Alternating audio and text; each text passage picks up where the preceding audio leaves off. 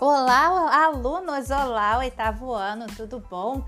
Bem-vindos à nossa terceira aula sobre Revolução Industrial. E aí, preparado? Já está com seu material? Podemos começar?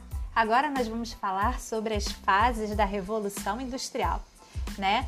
E aí nós temos mas nós temos aqui, podemos falar que temos, na verdade, quatro fases da Revolução Industrial. Atualmente nós estamos na quarta fase, mas a gente vai estudar só as três primeiras, né? Para não ficar muito confuso para vocês, que é o que interessa. A quarta vocês já sabem, né?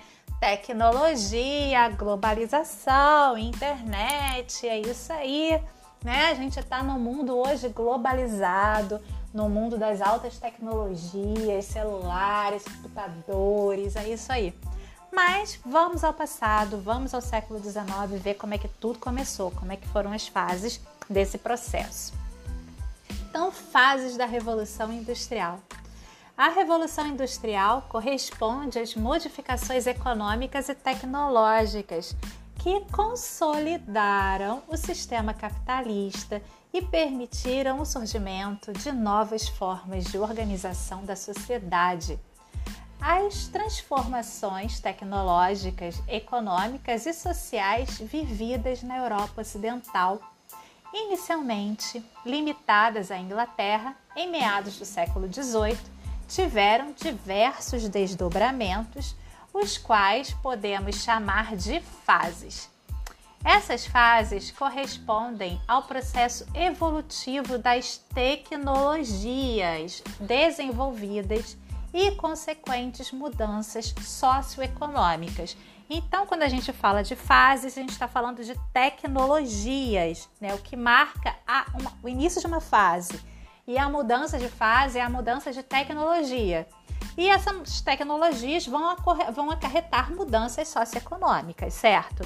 O que a gente vive hoje com a internet, com a globalização, trouxe mudanças socioeconômicas gritantes em relação ao mundo da década de 80, que não tinha nada disso. Então, essas mudanças ocorrem, uma tem relação com a outra. Mas vamos ver aí de, primeiro o, quais são as mudanças tecnológicas e depois as consequências. Primeira fase da Revolução Industrial a primeira revolução industrial refere-se ao processo de evolução tecnológica vivido a partir do século XVIII na Europa Ocidental, entre 1760 e 1850, estabelecendo uma nova relação entre a sociedade e o meio bem como possibilitou a existência de novas formas de produção que transformaram o setor industrial, dando início a um novo padrão de consumo. Essa fase é marcada especialmente pela substituição da energia produzida pelo homem por energia como vapor, eólica e hidráulica a substituição da produção artesanal, manufatura, pela indústria, maquinofatura, e também pela existência de novas relações de trabalho. Tudo isso a gente já viu nas aulas anteriores, não vou me estender. As principais invenções dessa fase que modificaram todo o cenário vivido na, na época foram a utilização do carvão como fonte de energia, o consequente, a, o consequente desenvolvimento da máquina a vapor e da locomotiva. Nessa fase foi também desenvolvido o telégrafo e um dos primeiros meios de comunicação quase instantânea a produção modificou-se, diminuindo o tempo e aumentando a produtividade. As invenções possibilitaram o melhor escoamento de matérias-primas, bem como de consumidores, e também favoreceram a distribuição dos bens produzidos. Então, o que, que vai marcar essa primeira fase? A mudança do, tra é, do trabalho, né, que passa do artesão para o trabalho operário, da manufatura para a maquinofatura, a mudança da energia, que faz né, essa produção que deixa de ser totalmente humana e passa a ser uma energia promovida pelo vapor, pela máquina.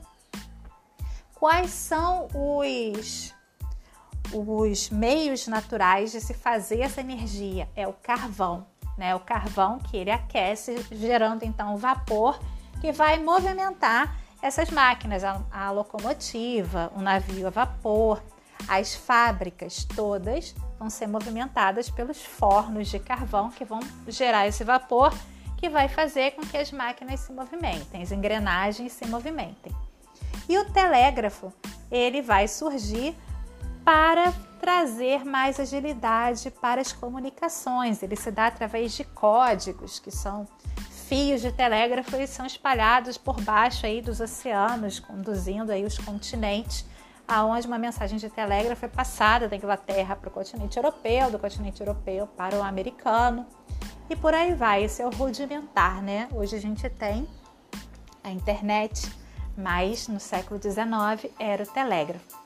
A segunda revolução industrial. A gente já tem aqui uma imagem que mostra o que, gente? Qual é a energia? O petróleo. Essa é a grande diferença. Primeiro o carvão, o segundo o petróleo. A segunda revolução industrial refere-se ao período entre a segunda metade do século XIX até meados do século XX, tendo o seu fim durante a Segunda Guerra Mundial. A industrialização avançou, os limites geográficos da Europa Ocidental espalhou-se por países como Estados Unidos, Japão e demais países da Europa compreende a fase de avanços tecnológicos ainda maiores que os vivenciados na primeira fase, bem como o aperfeiçoamento de tecnologias já existentes. O mundo pôde vivenciar diversas novas criações que aumentaram ainda mais a produtividade e, consequentemente, aumentaram os lucros das indústrias Houve nesse período também grande incentivo às pesquisas, especialmente no campo da medicina. As principais invenções dessa fase estão associadas ao uso do petróleo como fonte de energia, utilizando uma nova invenção, o um motor a combustão a eletricidade, que antes era utilizada apenas para desenvolvimento de pesquisas em laboratórios, nesse período começa a ser usada para o funcionamento de motores, com destaque para os motores elétricos e a explosão. O ferro, que antes era largamente utilizado, passou a ser substituído pelo aço então é nessa segunda revolução industrial que passa a ser produzido o automóvel, o avião, né? Porque o aço passa a ser utilizado, o petróleo como combustível, a energia elétrica que faz agora movimentar a indústria. E a indústria, ela começa a se expandir, ela sai da Inglaterra e atravessa, se espalha aí pelos continentes pelo século 20, tá bom? E vai ter seu fim durante a Segunda Guerra Mundial.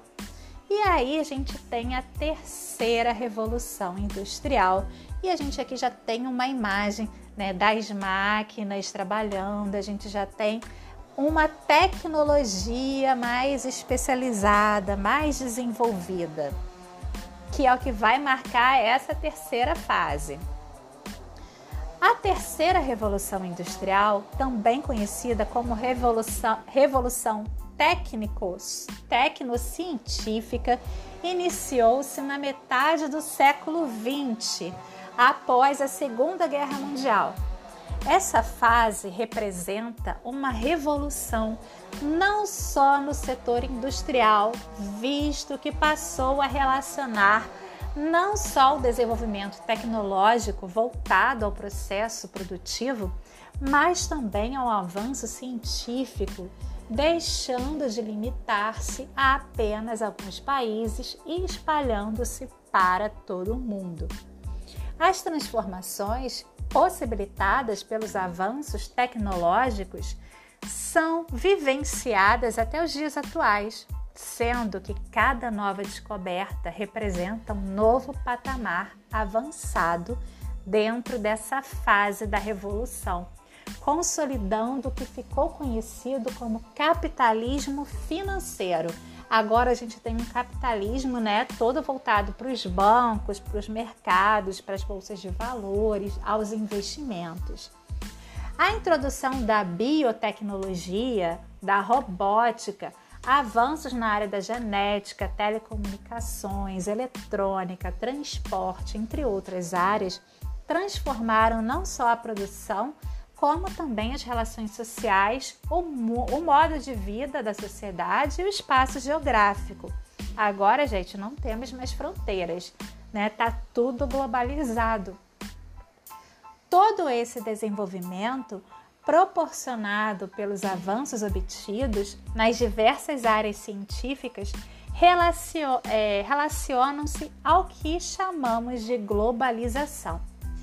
Tudo converge para a diminuição do tempo e das distâncias, ligando pessoas, lugares, transmitindo informações instantaneamente superando então os desafios e obstáculos que permeiam a localização geográfica, as, dif as diferenças culturais, físicas e sociais. Então, o que vai é, caracterizar essa terceira revolução é a revolução tecnocientífica, é o avanço é, científico, é a globalização, é o capitalismo financeiro, é a biotecnologia, a robótica, a genética, as telecomunicações, né? Então, essa diminuição do tempo e das distâncias é o que a gente vive hoje. Então, essa é a mudança da terceira fase da Revolução Industrial. Estamos entendidos? Estamos conversados? Essa aula foi curtinha e eu acho que não temos dúvida. Quem quiser se aprofundar mais, já sabe, nós temos vídeo lá no canal do YouTube, tá bom? Um beijo e até a nossa próxima aula e não se esqueça de fazer a atividade, tá bom? Beijinho e até já!